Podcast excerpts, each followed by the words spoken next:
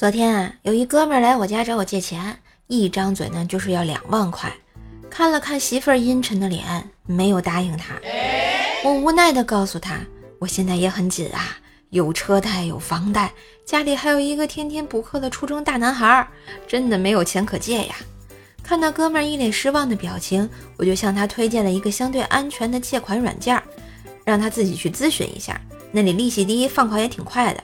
他犹豫了一下，喃喃地说道：“哎，还是不去了。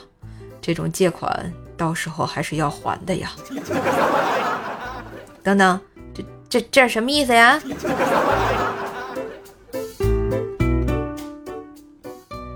话说啊，老丈人在南开大学退休以后，领了六十多万的退休金，他用这钱承包了一个小工程，当上了包工头。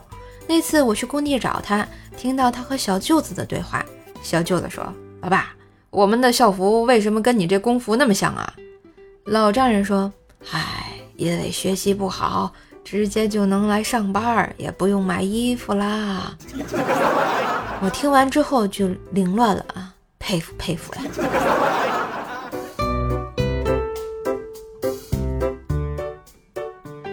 一个女同事说：“哥，我刚看到你睡着啦。”我说是啊，然后他神神秘秘的说：“做我男朋友呗，否则我向 HR 告发你，扣你绩效。”我冷笑一声说：“随便。”他大概不知道公司的 HR 也是我的人。果然，他去 HR 那里碰了一皮灰。他气不过，又去找女老板，结果女老板当即宣布将他开除，理由是破坏公司内部团结。女同事压根儿不知道啊，我和女老板的是什么关系？比那 HR 还要更亲密一些呀。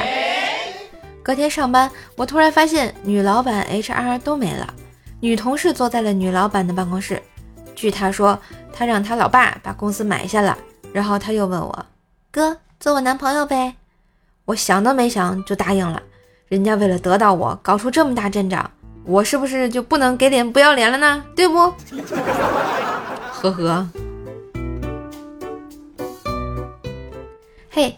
今日的段子就播到这里啦！我是段子搬运工射射呀，喜欢节目记得随手订阅专辑，点个小赞，打个小赏，也别忘了给专辑打个五星优质好评啊！点进瘦瘦的主页，还可以订阅瘦瘦的新专辑《奏奈讲笑话》，是一张天津话的专辑，快点来订阅吧！